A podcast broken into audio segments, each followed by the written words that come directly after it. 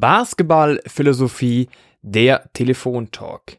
Die Kunst des Timeouts. Hier ist wieder der Max und natürlich David an meiner Seite. David, wie geht's dir? Hi Max, mir geht's sehr gut.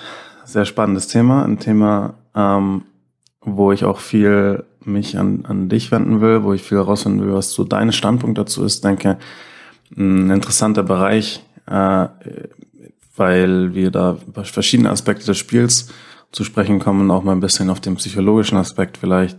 Also ich freue mich sehr auf die Folge und äh, freue mich schon, dass wir loslegen. Aber erstmal, wie geht's dir? Sehr, sehr gut. Ich freue mich auf, die Themen, auf das Thema. Lass uns gleich starten. Okay, ja, genau. Also die Kunst des Timeouts. Warum wollen wir heute über dieses Thema sprechen? Ähm, ich denke, es ist ein Thema, was ein großer Teil, ein wichtiger Teil des Spiels eigentlich ist. Äh, äh Timeout ist ein Instrument, das, äh, das der Trainer im Basketball hat, ähm, was andere, die Trainer in anderen Sportarten vielleicht nicht haben, ähm, äh, was durchaus einen Einfluss aufs Spiel hat und wo man auch ganz unterschiedliche Ansätze haben kann und äh, wie man, inwiefern man diese, diese Gelegenheit, das Spiel zu unterbrechen und äh, mit dem eigenen Team zu sprechen, wie man das nutzen will. Und deswegen lass uns doch einfach mal anfangen mit der Trainerperspektive, nämlich mit dir, Max. Ähm, was ist denn so deine, ja, also wie siehst du dann Timeouts äh, allgemein und also wie, wie willst du sie verwenden? Wie verwendest du sie in Spielen? Ähm, genau, was ist da so grundsätzlich mal grob so dein Ansatz? Ähm, spielen, spielen Timeouts für dich überhaupt eine große Rolle oder wie ist das bei dir? Also Timeouts hat tatsächlich bei mir verschiedene Aufgaben. Es gibt den Fall, dass es einfach nur perfekt läuft, alles, nutze ich trotzdem aber Timeouts. Also Timeouts sind eigentlich immer wichtig. Ich habe ein sehr intensives Spiel, beziehungsweise wir haben ein sehr intensives Spiel, was wir spielen wollen. Allein ist dafür schon ein Timeout gut, überhaupt erstmal runterzukommen. Also Timeout hat mal die Aufgabe zu sagen, runterkommen, Luft schnappen, nochmal bereden. Das ist aber so das Thema, wenn wirklich alles gut läuft. Ja, das heißt immer so tatsächlich pro Viertel auch ein Timeout, einfach kurz wieder verschnaufen nochmal dazu, nochmal ein bisschen besprechen und dann dementsprechend am Ende nochmal in den letzten zwei Minuten nochmal ein Timeout nehmen, natürlich für eine Einwurfsituation, also praktisch wenn es eng ist, dementsprechend nochmal zu reagieren. Aber ist natürlich nur dieser Fall, wenn es wirklich perfekt läuft. Ja, also natürlich hat eine Timeout auch eine ganz andere Funktion und zwar die eben, die eigentlich den Rhythmus des Gegners ein bisschen zu unterbrechen. Auf der einen Seite oder einfach, wenn man merkt, okay, man macht selber gerade irgendwie was falsch oder könnte es noch besser machen, dementsprechend sofort zu unterbrechen. Und da gibt es eigentlich bei mir mittlerweile ja schon verschiedene Ansätze. Tatsächlich ist es manchmal dieses, ich erhole mich, dementsprechende Timeouts, die ist auch tatsächlich schon vorgeplant, wann die ungefähr immer so ist. Ist aber der zweite Fall, es funktioniert nicht und dann kommt die aber relativ schnell. Allein nur, wenn der Gegner vier, sechs Punkte auf einmal macht. Und wir merken, okay, wir kommen nicht rein, dann bin ich jemand, der relativ schnell die Timeout nimmt, um zu gucken, wie können wir das Ganze jetzt verbessern. Und jetzt ist wahrscheinlich die eine Frage nur so, na gut, Timeout, ja, also wann soll man die vielleicht nehmen, aber vielleicht ist auch ganz interessant, wozu oder wie sie aussieht. Und tatsächlich hat sie wie auch da wieder verschiedene Aufgaben. Also es kommt darauf an, wie ist das Spiel. Es wird hitzig. Es ist sehr hitzig und wir machen hitzige Entscheidungen. Und dann hat die Timeout an sich die Aufgabe, einfach mal runterzukühlen. Ja, wieder auf den Kopf wieder frei zu machen, ruhig zu bereden und einfach wieder da Lösungen zu finden. Oder es läuft mal gar nicht. Das heißt, man muss, da geht es mehr um dann taktische Änderungen auch zu machen, dass wir einfach wieder besser ins Spiel reinkommen. Oder es geht einfach darum, oh, wir spielen gerade zu lasch. Dann muss auch dieses Timeout gar nicht mehr die größte Taktik sein oder, oder runterkommen, sondern eben das Gegenteil einfach wieder motivieren, wachrütteln. Was natürlich auch wieder durch taktische Aspekte geht, aber eben auch durch reine Motivation, einfach wieder an die Stärken appellieren, was wir können. Und dann ist halt so die nächste Frage, so ein Timeout, wie baut man das so ein bisschen auf? Sagen wir mal, es geht darum, es funktioniert jetzt nicht perfekt, es geht nicht ums Ausruhen, sondern es geht darum, etwas zu verbessern oder den Rhythmus des Gegners einfach zu brechen. Und da ist tatsächlich so die erste Sache, wenn die Spieler kommen, es ist mir wichtig, sie abzuklatschen. Ja, wir sind immer ein, ein Team. Ja, und die Bankspieler machen alle mit, wir sollen uns alles zusammen abklatschen. Wir sind immer ein Team und die Timeout zeigt genau das. Und dann ist es eigentlich so, dass die Spieler, die spielen, sitzen auf der Bank, der Rest ist eigentlich mit dem Rum, beziehungsweise auf Stühlen. Und die ersten tatsächlich 20 Sekunden, 30 halte ich mich raus. Also da geht es mehr darum, dass die Spieler miteinander kommunizieren, dass sie selber merken, okay, was ist hier passiert, was nicht und was können sie ändern. Und dementsprechend habe ich Zeit zu reflektieren. Ja, da ist natürlich gut, wenn du einen Co-Trainer hast, der verschiedene Ideen hat, wenn nicht, hast du vielleicht aber einen Spieler, dem du eine bestimmte Aufgabe gegeben hast, zu scouten, mit so einem bestimmten Gegneranalyse-Tool, dass man mit dem auch kurz redet. Oder eben, das gibt's alles nicht. Dann musst du selber natürlich deine dementsprechenden, sagen wir mal, Unterlagen oder einfach in dem aus dem Kopf einfach für dich schnell reflektieren und die wichtigsten vielleicht ein, zwei, vielleicht sogar drei Informationen zusammenfassen. Und dann geht's zu den Spielern. Und also wirklich Wichtige ist aber, wir sind auf einer Ebene. Das heißt, wenn die Spieler sitzen, dann knie ich auch. Oder ich sitze meinetwegen auf dem Stuhl, aber ich bin niemals auf einer anderen Höhe, niemals auf einer anderen Ebene, sondern wir sind auf einer Ebene.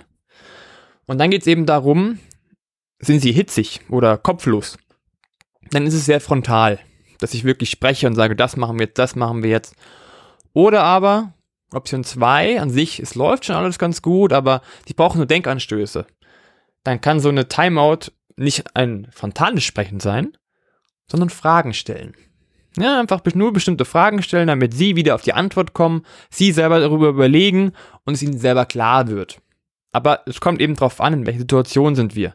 Sind sie aufnahmefähig für so, dass sie selber nachdenken müssen? Oder hilft es halt eher, wirklich frontal zu sprechen und wirklich die Knackpunkte direkt zu sagen, dass es direkt weitergeht? Und am Ende des Tages geht es auch immer noch darum, wenn wir rausgehen, vielleicht eine taktische Änderung zu machen, hm, vielleicht mit einer bestimmten Einflusssituation zu basteln, die Defense vielleicht ein bisschen zu ändern, die Offense vielleicht ein bisschen zu ändern und dementsprechend halt ein Play mitzugeben. Aber das mit am wichtigsten ist eigentlich der Ende. Das Ende ist, dass wir eigentlich wieder so eine Art Kreis machen und haddeln und wirklich unseren Teamspruch machen mit richtig Power. Also ich lasse die erst wieder aus dieser Timeout raus, wenn die richtig, richtig, richtig Power reingehauen haben und das alle wach sind und wieder Bock haben zu spielen. Und das ist eigentlich so grundsätzlich die Idee, wie ich so Timeouts aufbaue. Okay, sehr breite Antwort und auf jeden Fall schon mal viele interessante Aspekte, wie wieder so dein Ansatz ist. Ähm, der allererste Punkt, den du gemeint hast, äh, den fand ich allein schon mal ganz interessant, nämlich das Timeout, um ähm, sich zu erholen. Ja, du hast gesagt, deine Spielphilosophie ist ein sehr schneller, ein, ein sehr intensiver Basketball. Und ja, der kann natürlich auch nur auf hohem Niveau funktionieren, wenn die Spieler einigermaßen frisch sind. Äh, und ähm, ja, wenn das Spiel hin und her geht und so, dann ja, dann, dann kann es halt schnell dazu sein, dazu kommen, dass wenn die Spieler halt nicht mehr ganz frisch sind, dann funktioniert halt dieser Ansatz auch nicht mehr ganz so, äh, ganz so gut. Und dann kann ein Timeout auch da in der Hinsicht sehr effektiv sein, auch wenn alles gut läuft. Ähm, ich denke, das ist immer so ein bisschen so ein, so ein Faktor, der teilweise so ein bisschen unter dem Radar fliegt, der ähm, dann häufig auch kritisiert wird. Ich erinnere mich da an die NBA Finals 2019. Ähm, ich weiß nicht mehr, in welchem Spiel es war. Es war auf jeden Fall ein Heimspiel von Toronto. Ähm, und es war, ich glaube, es war Spiel 5, wenn ich richtig liege. Ich es ist, bin mir nicht ganz sicher. Auf jeden Fall war es Spiel in Toronto. Uh, und die Warriors haben am Ende das Spiel gewonnen. Ähm, die Warriors waren, glaube ich, die meiste, die meiste Zeit des Spiels vorne, so immer so 10, 12 Punkte vorne. Und dann hatten, hatten die Raptors einen unglaublichen Run über, keine Ahnung, 5, 6 Minuten, wo äh, die Warriors, glaube ich, kein, kein bisschen gescored haben und wo Kawhi Leonard irgendwie 18 Punkte in Folge oder irgendwas Verrücktes gemacht hat, ja, und plötzlich waren die, die Raptors mit, mit acht vorne oder was auch immer. Und die Halle ist am Toben und äh, bei den Warriors scheint gar nichts mehr zu funktionieren. Und dann plötzlich nimmt Nick Nurse, der Head Coach der Raptors, eine Auszeit. Äh, und, und dann, äh, danach wird das, flacht das Spiel, sag ich jetzt mal, wieder ein bisschen ab. Golden, Golden State kommt zurück in die Partie äh, und am Ende gewinnen sie eben das Spiel knapp. So, dann war natürlich danach die Kritik groß, so, ähm, und warum, wie, wie kommt jetzt Nick Nurse darauf, eine Auszeit zu nehmen, wenn gerade Golden State in, ineinander zusammenfällt, ja, und für, bei Toronto alles zu laufen scheint. Und Nick Nurse hat halt gesagt, dass er das Gefühl hatte, seine, seine Jungs waren halt sehr müde. und dass er ihnen halt einfach eine Verschnaufspause äh, geben wollte. So, ich meine, das ist jetzt ähm, alles, ähm, wie man im Englischen sagt, Hindsight. Ja, also wir wissen es jetzt alle besser. Golden State hat am Ende gewonnen und ähm, vielleicht würde Nick Nurse jetzt, wenn er zurück äh, wäre in diesem Spiel, die Auszeit nicht mehr so nehmen. Ähm, aber in dem Moment wissen wir ja alle nicht, was passiert. So, ähm, und deswegen ist es ein interessanter Punkt äh, weil, weil Müdigkeit und so weiter, das spielt ja auch eine Rolle. Klar, man könnte auch sagen, eben Golden State war halt auch müde in der Situation und äh, das Momentum ist komplett auf einer Seite und man nimmt erst die Auszeit, wenn das, man das Gefühl hat, das Momentum gleicht sich wieder aus oder kippt in die andere Richtung. Also es kann ein schwieriges Thema sein, aber ich finde es auf jeden Fall mal interessant, dass du es auch genannt hast, dass du das auch oft machst, einfach weil du das Gefühl hast, du brauchst oder du musst äh, deine Jungs unterstützen bei, äh, bei der Art und Weise, wie sie spielen sollen. Ähm, und ich denke, das ist fair und ich denke, das ist auch was, was die Spieler dann respektieren können, ist, wenn der Trainer ihnen viel abverlangt, ja, und der Trainer ihnen sagt, hey, ähm, ich will, dass ihr so intensiv verteidigt über das ganze Feld, ich will, dass ihr ähm, rennt in der Offense, ja, alles drum und dran, ähm, dass er dann gleichzeitig auch dass sie dann gleichzeitig auch das Gefühl haben, okay, er weiß aber auch, was uns das abverlangt. Und er scheucht uns nicht 20 Minuten am Stück über Spielfeld und dann schreit er uns an, wenn wir einmal einen Schritt zu spät sind. Ähm, sondern, okay, er weiß, das ist sehr intensiv und er gibt uns auch mal eine Pause. Das kann den Spielern auch ein gewisses gutes Gefühl geben und das Gefühl geben, okay, ähm, so kann ich auch weiterhin das opfern, was ich opfern muss. Deswegen fand ich das schon mal einen sehr interessanten Punkt. Ähm, bevor, bevor ich jetzt noch weiter auf deine Punkte eingehe, vielleicht hast du dazu auch noch was, wo du jetzt vertiefen willst oder so. Was du gerade angesprochen hast, auch wegen dem Spiel von den, Rap äh, von den Raptors, ja genau. Es kann ja auch manchmal so sein, dass man merkt, auch als Coach, dass es nicht nur die Müdigkeit ist, sondern sich auch eine Dynamik verändert, was natürlich zusammenhängt. Klar, auch wenn, auch wenn man im Hoch ist. Nach jedem Hoch kommt meistens immer irgendwo ein Tief. Das ist im Basketball so, das ist überall so und auch wenn jeder jetzt sagt, ja, das Timeout war komplett umsonst und es hätte wahrscheinlich dazu geführt, dass wir, dass sie gewonnen hätten. Aber es ist halt so, dass so ein, so ein Hoch halt nicht dauerhaft da bleibt. Und das ist auch komplett normal. Dass es einfach ein Spiel verschiedene Dynamiken hat und dementsprechend so eine Timeout auch vielleicht einen Sinn haben kann, zu sagen, die Dynamik wieder zu ändern und gleichzeitig aber diesen, dieses Tief, das man einfach hat, in die Timeout zu bringen und dementsprechend das Hoch weiterzulassen. Aber es ist eigentlich nur jetzt eine kleine Anmerkung zu deinem Beispiel gerade eben. Ja, ja, ich denke, das ist ein wichtiger Punkt, einfach die, das Thema Momentum und, und das ist halt so ein schwieriger, schwieriges Thema. Ähm, es gibt Leute, die sagen, sowas gibt's überhaupt nicht. Das, da bin ich eindeutig anderer Meinung. Ja, es, ähm, für viele ist das so ein Klischee geworden. Ja, das Wort, was man ständig im Sport verwendet, aber ähm, für die, für die ist das irgendwie nichts Greifbares. Aber jeder, der Basketball kennt, weiß, dass es existiert. Natürlich. Und, und warum? Weil wir alle, wir sind alle Menschen, ja. Und die Spieler sind Menschen, die Trainer sind Menschen, die Schiedsrichter sind Menschen, alle. Ähm, die Fans sind Menschen, ja. Und wir haben diese Ansammlung dann von Menschen äh, auf, in ein, an einem Ort, sage ich jetzt mal in der Basketballhalle, ja. Und äh, wir sind eben einfach keine, keine Roboter, keine Maschinen, sondern da spielt Psychologie einfach auch eine große Rolle. Und natürlich ist es einschüchternd, nehmen wir als Beispiel, wenn du auswärts spielst in einer Halle, wo die Fans richtig toben, ja, und ähm, der Gegner legt los wie die Feuerwehr und du legst 10, 12 nur hinten, ja, das ist erstmal einschüchternd. Das ist erstmal, boah, wir sind alleine gegen die ganze Welt, so ein Gefühl, ja.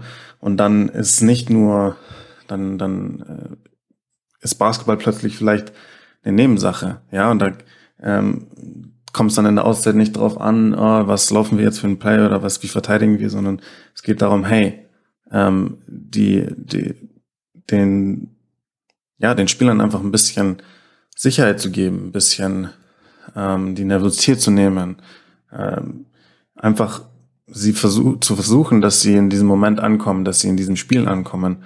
Ähm, also klar, natürlich ähm, ist, dieses, ist das halt dann so ein Riesenfaktor. wenn man das Momentum dann zum Beispiel halt mal nicht unterbricht, und das ist eben diese große Frage, inwiefern nutzt eben der Trainer dann sein Timeout oder nicht, ja. Äh, ein Beispiel ist da, was mir auch einfällt, ist äh, äh, Coach Aito. Ähm, ich denke, dass äh, alle, die jetzt zum Beispiel Alba Berlin unter ihm verfolgt haben in den letzten Jahren, sich häufig gefragt haben, wow, okay, äh, weiß Aito überhaupt, dass, dass er Timeouts nehmen darf, so gefühlt, weil er so wenige nimmt, ja. Äh, das ist halt so eine Ansichtssache. Das ist so eine Ansichtssache, dass das Gefühl, unterbreche ich jetzt ein bisschen so dieses Momentum. Äh, vor allem, ähm, vor allem in Auswärtsspielen. Es kann das halt sehr, kann dir so ein Spiel sehr schnell entgleiten. Ja, wenn der Gegner mal auf einem 10, 12-0 Lauf ist, kann daraus auch schnell mal ein 20-0 Lauf werden und das Spiel ist irgendwie aus der Hand gegeben.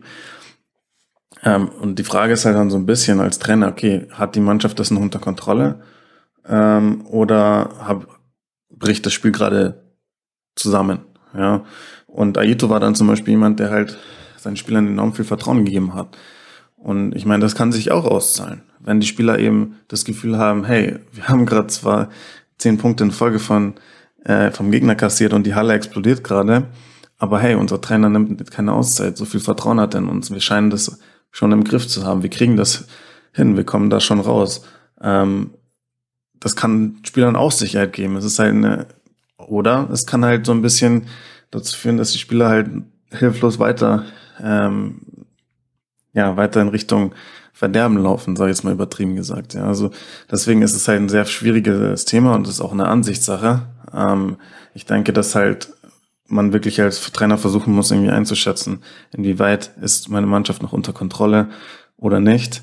Ähm, ich denke, also selbst, selbst wenn man das Gefühl hat, die Mannschaft hat alles unter Kontrolle, kann es trotzdem mal ein Timeout auch nutz, nützlich sein. Ähm, wie du sagst, einfach auch mal den Rhythmus vom Gegner zu unterbrechen. Ähm, also Timeouts können so verschieden aussehen, das hast du ja auch schon in deiner Antwort ein bisschen aufgezeigt. Deswegen äh, kann man da auch über jeden, jeden Aspekt ewig äh, gefühlt debattieren. Aber ähm, du hast ja auch gesagt, dass du, dass du ein Trainer bist, der relativ schnell unterbricht, einfach mit einer Auszeit. Ähm, und ist es dann auch, also wie, wie würdest du das begründen? Also äh, gibt ist es was, wo du das Gefühl hast, dass du gibst halt deinen Spielern mit diesem Ansatz halt auch einfach mehr Sicherheit oder was bewegt dich dazu, jemand zu sein, der eher schnell jetzt sag ich mal die Reißleine zieht und sagt, hey, ich nehme jetzt eine Auszeit ähm, und warte jetzt nicht noch ein zwei Minuten ab? Hat tatsächlich mehrere Gründe und der erste Grund ist wahrscheinlich bei der Mannschaft, wo ich jetzt gerade bin, die wichtigste, sie wünschen sich einfach. Also sie fordern auch relativ schnell eine Auszeit. Und dementsprechend ist ja was, wo, klar, du hast die Trainerperspektive, du hast deinen Standpunkt. Aber wenn sich halt Spieler das wünschen, dass man schnell Auszeiten nimmt, ist es etwas, wo ich sage, okay, dann machen wir das auch. Weil es geht ja um, am Ende des Tages ist ein Trainer nicht derjenige, der der King ist, sondern er ist am Ende des Tages für die Spieler da. Und wenn die Spieler Timeouts auch mal haben wollen, sollte man sie dementsprechend auch mal nehmen. Das ist Grund Nummer eins.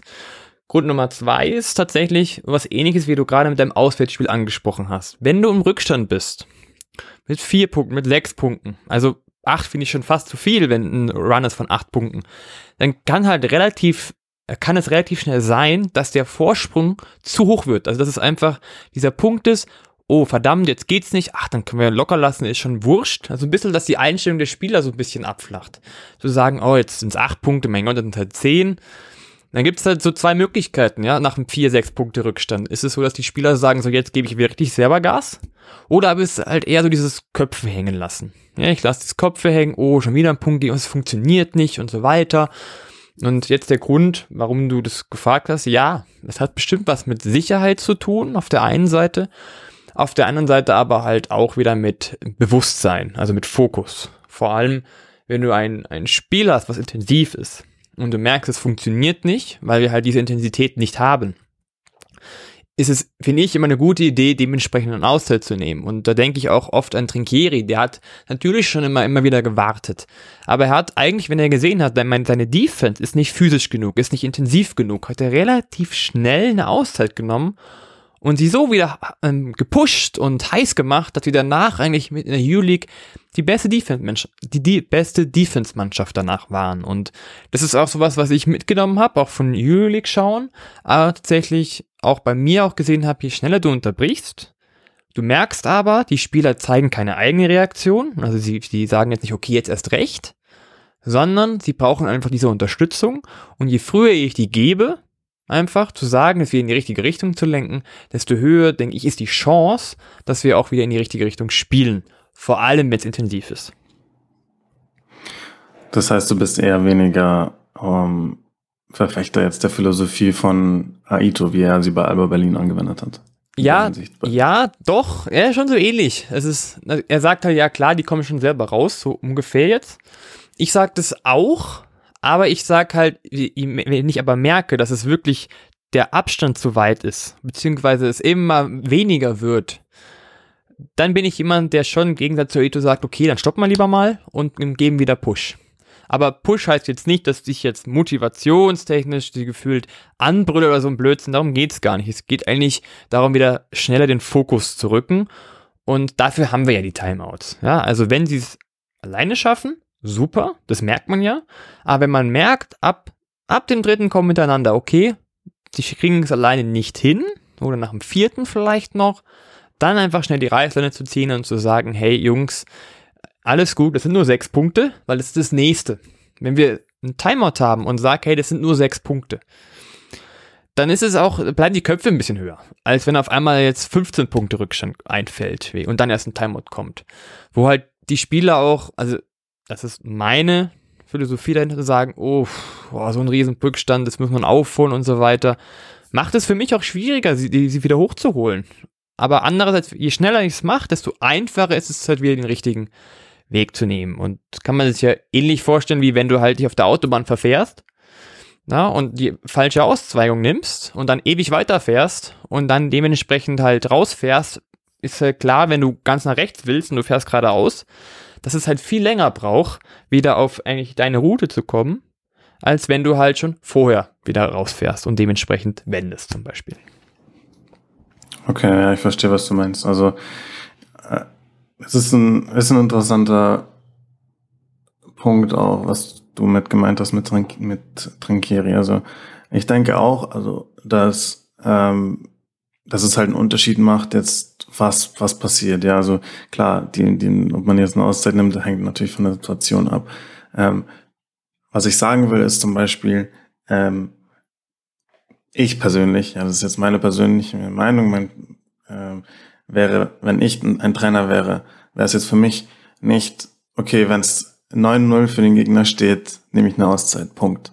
Ja, weil es kann ganz unterschiedlich sein, dass der Gegner, wie der Gegner zu dieser 9 0 Führung kommt.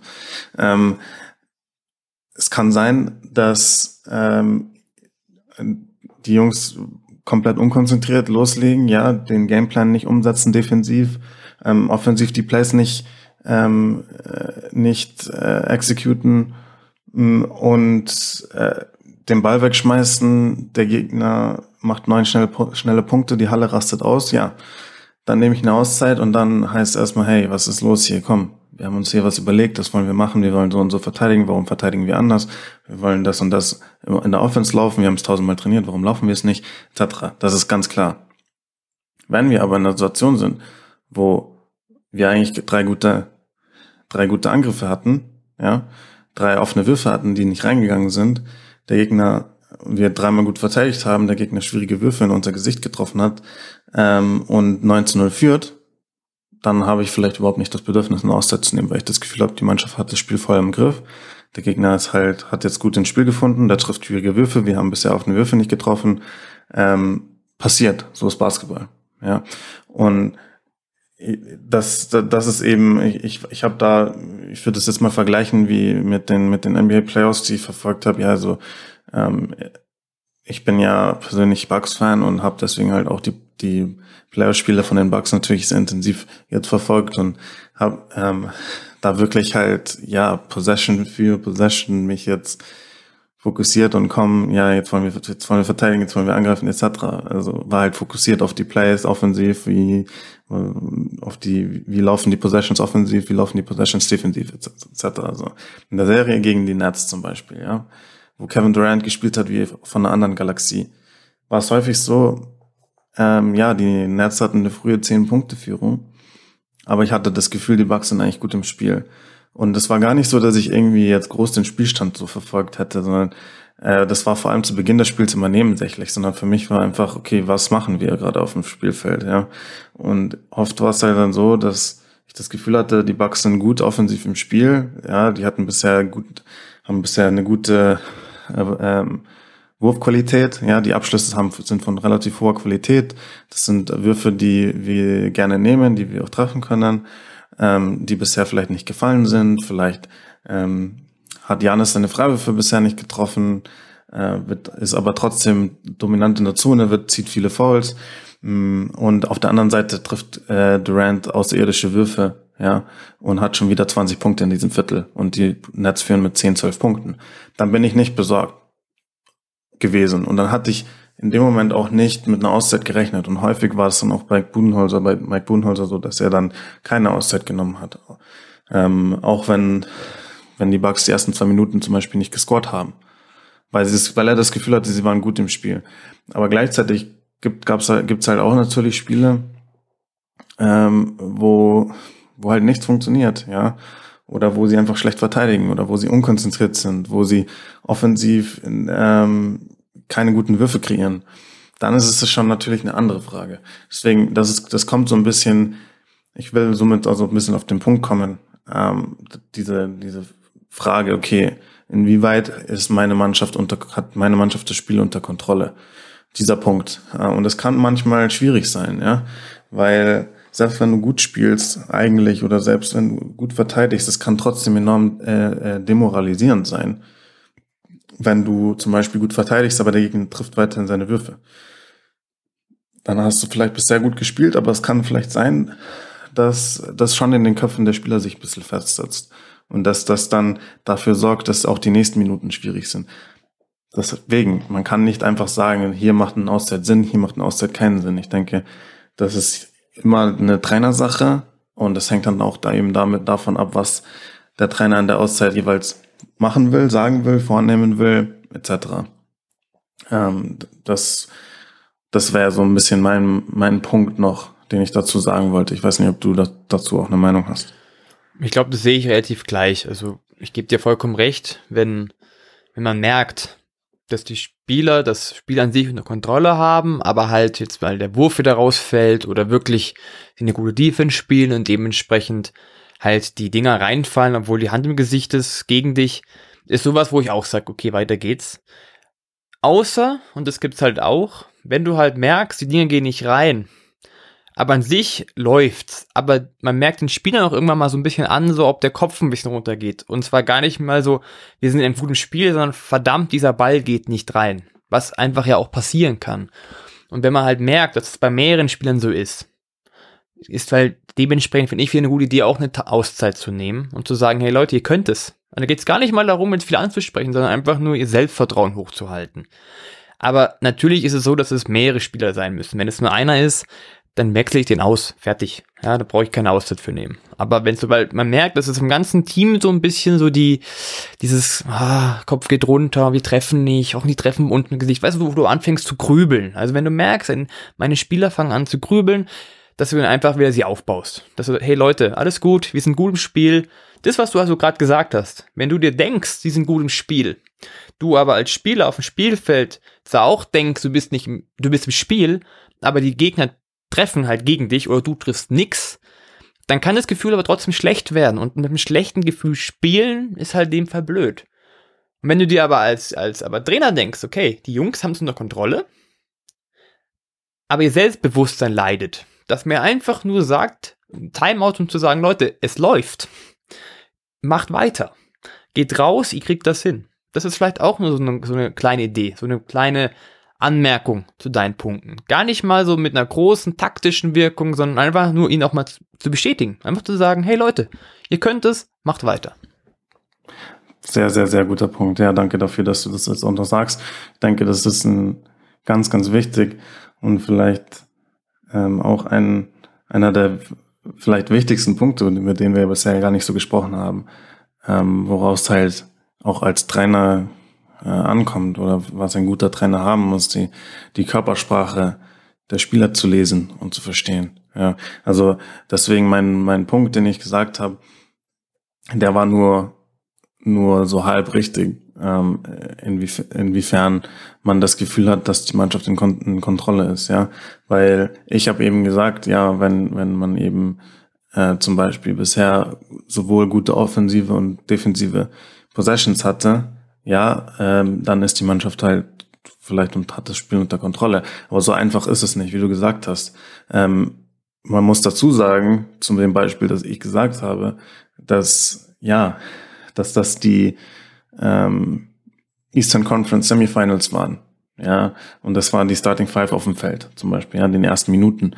Das sind ähm, bei den bei den Bucks komplett eine komplett äh, komplettes Line von super erfahrenen Spielern, ja mit äh, Drew Holiday, der über 30 ist, äh, All-Star ist, mit Chris Middleton, der über 30 ist, äh, PJ Tucker, der ähm, jahrelang auf hohem Niveau spielt. Ja, dann mit Janis, der, was der schon alles in seiner Karriere er erreicht hat, Brook Lopez, ein langjähriger Veteran. Das sind natürlich super erfahrene Spieler zum Beispiel jetzt in dem Fall gewesen, bei dem Spiel. Die spielen lang, lang genug Basketball, die spielen lang genug Basketball auf so hohem Niveau und die wissen, was sie können äh, dass wenn sie zwei Minuten bei ihnen mal nichts fällt, dann merkt man ihnen auch nicht so viel an. Ja, und Chris Middleton, wenn er die ersten vier, vier Würfe tri nicht trifft, ähm, kümmert das ihn nicht viel. Ja, also das hat nicht großen Einfluss auf den nächsten Wurf, den er nimmt. Das ist natürlich ein, ähm, nicht generell äh, so anwendbar. Ja, also es kann sein, dass eine Mannschaft halt mental deutlich fragiler ist. Es kann auch sein, dass ähm, also es kann natürlich auch Tagesform sein bei den, bei den Bugs zum Beispiel. Es kann auch mal sein, dass halt früh der Kopf bei solchen Spielern runtergeht. Aber was ich sagen will, ist, ja, das waren zum Beispiel halt Spieler, die, deren Selbstbewusstsein leidet nicht, wenn sie den ersten paar Minuten nichts treffen. Ähm, und da hat, da hatten die, hatte man wirklich das Gefühl, dass sie das Spiel unter Kontrolle haben, soweit. Aber es lag nicht nur an deren Execution, das, deswegen äh, danke auch für den Punkt, den du gebracht hast. Es lag nicht nur an deren Execution, sondern auch an deren Körpersprache, dass sie das Gefühl hatten, okay, wir sind, hey, wir sind okay. Und ich denke, das war auch der wichtigste Grund, warum Mike Budenholzer dann zum Beispiel in so einer Situation keine Auszeit genommen hat. Ähm, klar, weil ansonsten ist so eine Auszeit enorm wertvoll. Ähm, vor allem, was mir auch jetzt eingefallen ist, als du es gesagt hast, ist, man, die Perspektive ist ja komplett anders ob man jetzt als Trainer an der Seitenlinie steht oder ob man als Spieler auf dem Feld ist.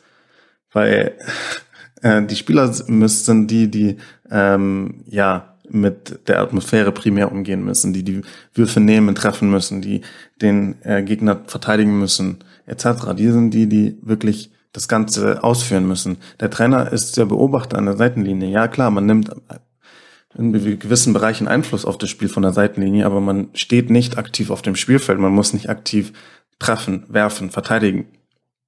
Und deswegen kann es sich auch von der Seitenlinie so anfühlen, hey, alles ist gut.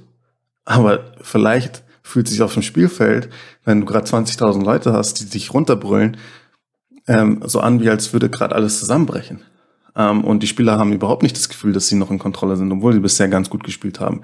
Deswegen kann es auch da wertvoll sein, einfach eine Auszeit zu nehmen und den äh, Spielern zu sagen, hey, wir, wir spielen bisher alles, alles gut, ja, wir, wir, wir exekuten offensiv, defensiv. Der Gegner trifft bisher gut, wir, das Spiel kommt zu uns, keine Sorge, wie du gesagt hast. Also das kann auch sehr, sehr wertvoll sein und deswegen, man merkt schon, finde ich auch, wie komplex das Thema halt ist und auch wie viele verschiedene Sachen es da dann drauf ankommt.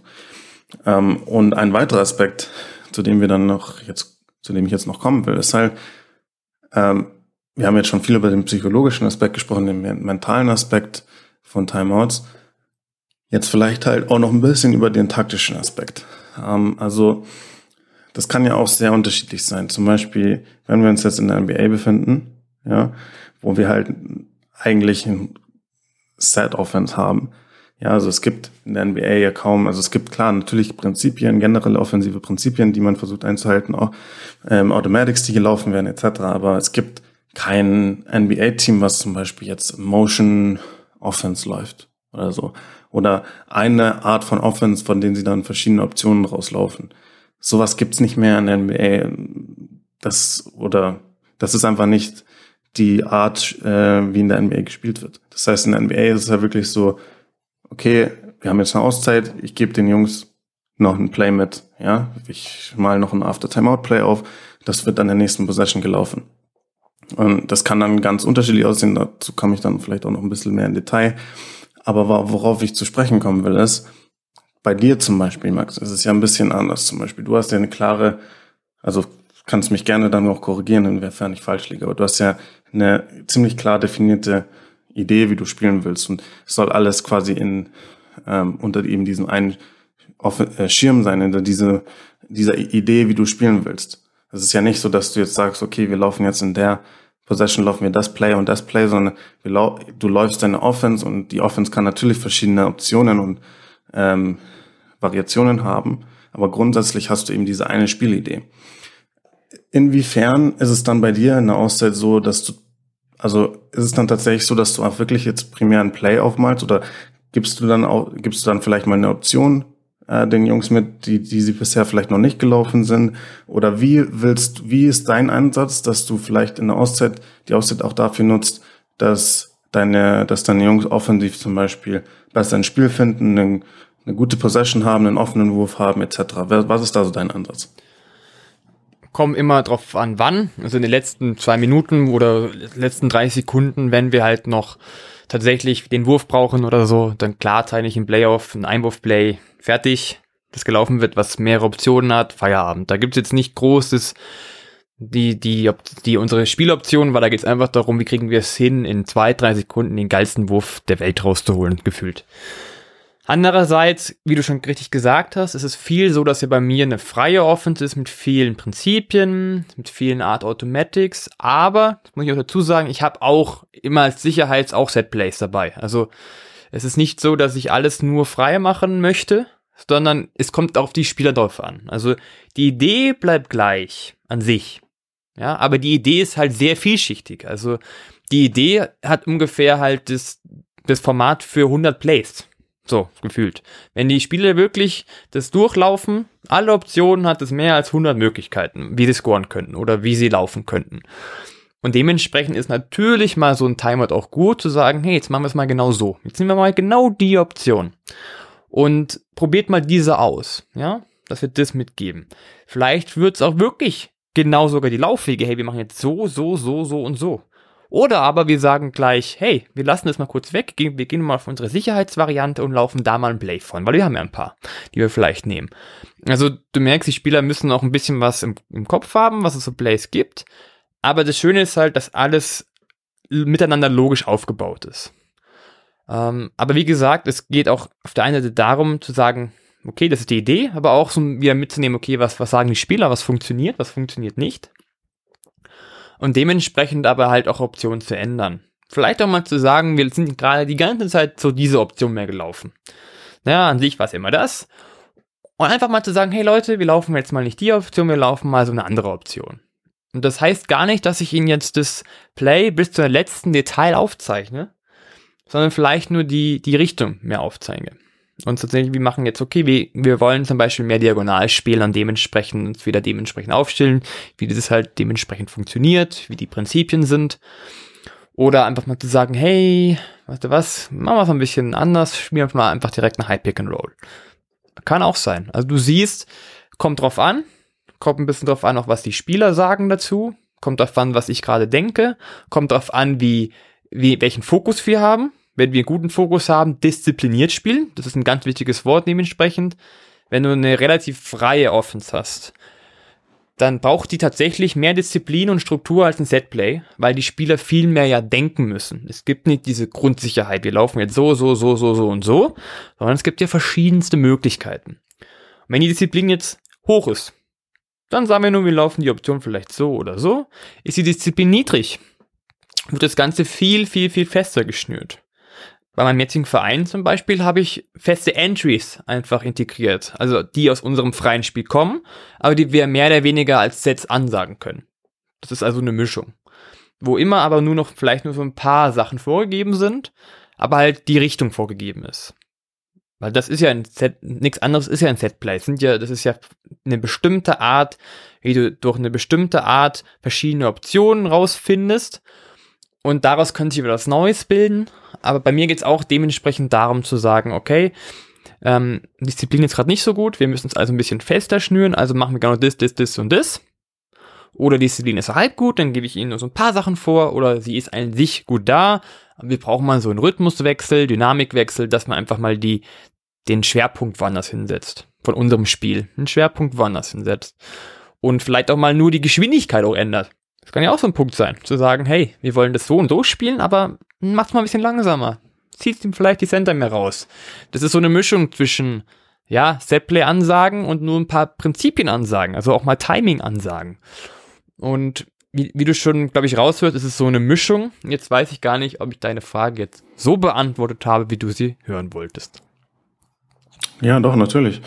Ja, also es ist auf jeden Fall spannend, den, den Ansatz so zu sehen, auch wie du es kombinierst. Ähm, ich denke, dass es auch sehr, dass es ein sehr guter Ansatz ist, ähm, eben bei so das zu kombinieren, weil halt man einerseits eben klar diesen freien Aspekt hat und die diese lo relativ losen Prinzipien, die den Spielern halt auch die nötige Freiheit geben, aber gleichzeitig man eben auch diese Struktur hat in Form von Sets, die auch den Spielern dann Sicherheit geben, weil ähm, es gibt eben Momente im Spiel, da sind die Gegner vielleicht, äh, sind die Spieler vielleicht so viel mit so vielen anderen Dingen beschäftigt, ja, mit der Umgebung, mit einem schwierigen Gegner, mit äh, einem Rückstand, dem, mit dem sie umgehen müssen mental, sei es auch, sei es was es will, ja, aber es kann halt dann schon Momente geben, wo die Spieler vielleicht nicht vor Kreativität sprühen und äh, jedes in jeder Offense eine, einen neuen Cut finden und einen neuen ähm, Pass finden und einen neuen Ausweg finden, neue Entry finden etc. Das, das ist nicht immer umsetzbar und deswegen kann in so einer Situation dann halt ein gut designtes oder ein gut einstudiertes Setplay der richtige Weg sein, indem man die Spieler einfach eine Sicherheit an die Hand gibt ähm, und eine Struktur ähm, und man so eben den, den Spielern auch wieder das Spiel ein bisschen erleichtern kann. Deswegen finde ich das einen sehr guten Ansatz. Ähm,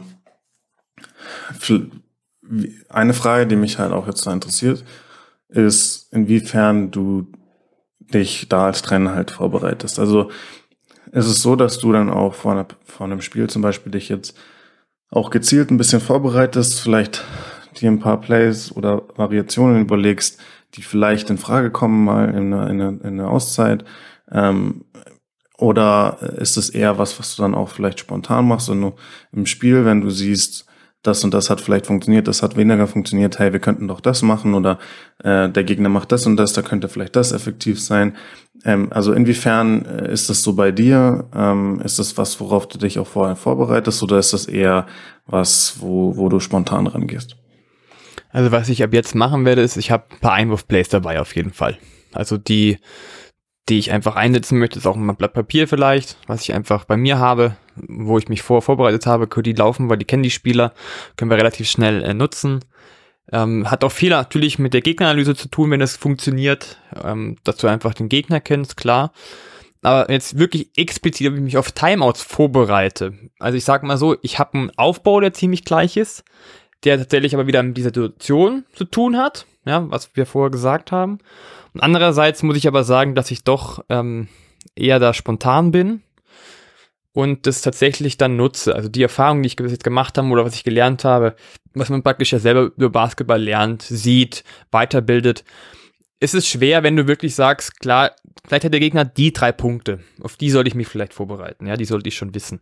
Aber wenn ich mir jetzt x Möglichkeiten überlege, ist halt so meine Sache, dann werde ich zu verkopft. Also dann, dann, dann will ich solche, solche Raster abgehen. Soll mir das machen oder das machen und das machen und das machen. Was auch nützlich ist, also wo ich natürlich mir so ein Raster wahrscheinlich bauen sollte, ein bisschen mehr noch. Aber ich würde eher sagen, dass ich es ein bisschen spontaner mache, situativer mache, weil einfach ein Spiel so verschiedene Facetten hat, dass es schwer ist, da ein komplettes Raster hinzubauen, sondern es kommt ja auch nicht immer nur auf die Taktik an, sondern auch auf die, auf die, auf die Psychologie, wie wir schon gemeint haben. Dann ist es hitzig, ist es ruhig, funktioniert, funktioniert es nicht. Ähm, also es gibt so viele verschiedene Möglichkeiten und dementsprechend werde ich, bin ich wahrscheinlich jemand, der es eher spontaner macht, aber natürlich immer wieder natürlich nach Spielen schon reflektiert drüber, was kann man denn da vielleicht ein bisschen besser machen und so weiter. Aber ich mache jetzt keine explizite Vorbereitung für ein Timeout. Okay, ja. Ja, war einfach was, was mich interessiert hat. Ich denke, da kann, die Ansätze können da auch komplett unterschiedlich aussehen zwischen, zwischen Trainern, aber es war auf jeden Fall mal interessant, einen Einblick in, in deine Sichtweise zu kriegen. Ähm, ich würde einmal jetzt noch vielleicht äh, anfügen zu dem ganzen Themenbereich, bei dem wir jetzt gerade sind. Das ist natürlich jetzt aus meiner Perspektive als Analyst natürlich der interessanteste Teil. Ähm, die, die Art von, okay, wir nutzen Timeout, um jetzt irgendein taktisches Adjustment vielleicht vorzunehmen äh, oder ähm, sei es auch einfach kein Adjustment, sondern einfach nur wie ähm, was für ein Setplay man jetzt vielleicht auch mal nach der Auszeit und so. Das sind immer natürlich sehr spannende Situationen jetzt für ähm, für die Sicht eines eines Analysten, also After Timeout Situationen sind immer interessant für mich persönlich und was was ich halt auch sehr was ich sehr interessiert immer verfolge, je nach egal auf welchem welchem Level ich schaue, welchen Basketball ich anschaue. Ähm, weil das einfach für mich äh, so, ein, so einen Einblick gibt, okay, äh, was hat sich jetzt vielleicht der Trainer gedacht, äh, wie will man jetzt vielleicht den Gegner attackieren, will man explizit auf irgendwas reagieren, will man explizit ähm, äh, den Gegner mit einer gewissen Variation täuschen oder wenn wenn es gerade nicht läuft, ist es einfach auch gut zu sehen äh, und interessant zu sehen, okay, was ist jetzt deren Go-To-Play? Äh, wenn, wenn bisher gar nichts läuft, ja, und die Mannschaft hat bis in den ersten Minuten kaum gescored und kaum gute Offense gespielt, dann wird eine Auszeit genommen, dann hat man, dann hat man schon, kann man schon davon ausgehen, dass der Trainer jetzt einen Playoff malt, wo er meint, das gibt uns die beste Chance, jetzt mal eine gute Possession zu haben, einen guten Wurf zu kreieren und zu scoren. Und dann gibt es auch ein bisschen Einblick, okay, was ist jetzt dessen Go-to-Play, vielleicht dessen Go-to-Konzept, ähm, wo er sich am meisten davon verhofft. Das kann schon einen interessanten Einblick geben. In den Playoffs zum Beispiel ist es halt dann auch was, was mich, was ein super interessanter Bereich ist, weil häufig dann eben, und ich weiß nicht, inwiefern das was ist, was, was du auch machst. Ich denke, das ist wahrscheinlich dann ähm, eher ausgeprägt auf äh, dem Niveau, wo sich die Gegner perfekt kennen. Also wenn wir jetzt, wie gesagt, wenn wir uns halt in den Playoffs befinden, ähm, im Profibereich, dann kann man wirklich halt davon ausgehen, dass sich alle, dass sich die Teams untereinander perfekt kennen, perfekt gescoutet sind und das versuchen dann halt Trainer, viele Trainer dann auch so auszunutzen, dass man sie halt gezielt täuscht. Man gibt ihnen diesen Look, den, den sie gefühlt ständig gelaufen sind, den die auf den man sich, auf den sich der Gegner ganz genau vorbereitet hat und dann läuft man halt eine ganz eine überraschende Variation, die sie bisher noch nie gelaufen sind und so versucht man die Defense zu überraschen und zu einfachen Punkten zu kommen, zum Beispiel. Das ist halt so ein klarer Punkt, der äh, zu dem halt auch jetzt aus taktischer Sicht ähm, After Timeout Plays dann vor allem in Playoffs genutzt werden. Das ist halt zum Beispiel auch was, was ein sehr interessanter Bereich ist. Das heißt, ähm, Timeout-Situationen sind quasi nicht nur wichtig für Spieler und für, für Trainer und für, aus dem mentalen und psychologischen Aspekt, sondern auch aus taktischer Sicht sehr interessant. Ähm, und ja, genau, also geben halt einfach ein bisschen so einen Einblick und in, in den, in die Denkweise der, der, des jeweiligen Trainerteams. Das heißt, das ist jetzt so ein bisschen meine persönliche Sicht auf diese After-Timeout-Situationen. Einfach nur für jemanden wie mich, der jetzt primär auf die Access und O's achtet, sage ich jetzt mal so. Das ist jetzt so der Punkt. Aber wir haben, denke ich, ganz gut in der Folge auch gesehen, dass, äh, dass das nur ein ganz, ganz kleiner Teil von Timeouts sind. Ähm, und dass es um viel mehr geht, als nur irgendein taktisches, eine taktische Anpassung oder irgendein Play, was man aufmalt. Das kann häufig komplette Nebensache sein oder komplett unwichtig sein. Ähm, also, aber das ist eben der Bereich, mit dem ich mich primär befasse. Und dieser Bereich ist mega wichtig und das ist der perfekte, eigentlich die perfekte Schlussfolgerung, weil die Folge heißt ja die Kunst des Timeouts. Und wie du schon sagst, an sich ist ja ein Timeout eine Kunst. Es ist so vielschichtig. Aber ich glaube, wir haben jetzt schon wirklich viel dazu gesagt und dementsprechend würde uns, uns beide, glaube ich, auch mal interessieren, was ihr dazu sagt. Was sagt ihr, ist wichtig für ein Timeout? Warum sollte man Timeouts nehmen? Was ist vielleicht die Perspektive der Spieler? Vielleicht habt ihr weitere Ideen und dementsprechend würde ich sagen, war das die Folge. Die Kunst des Timeouts. Bis zum nächsten Mal.